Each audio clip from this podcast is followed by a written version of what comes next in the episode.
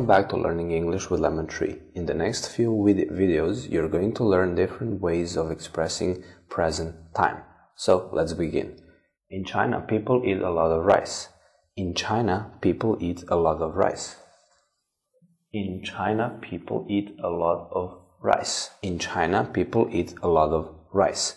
You use present simple to express habit. People do something every day or at a daily basis.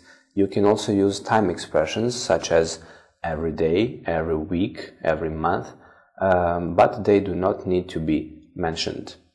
Thank you for watching. See you in the next video.